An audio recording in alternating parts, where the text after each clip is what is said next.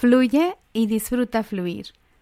Fluir no significa pasarlo bien o disfrutar, sino navegar sin resistencia, adaptando el curso y la actitud a las condiciones extremas que no controlamos. Esta falta de resistencia es la que hace que el camino sea más agradable.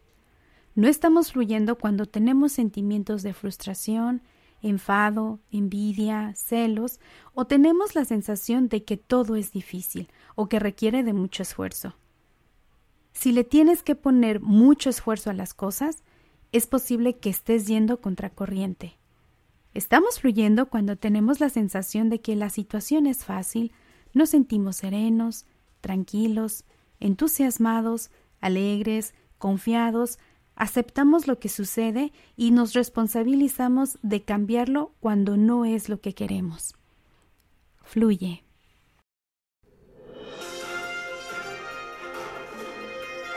Una producción de Proyecto Patria, México.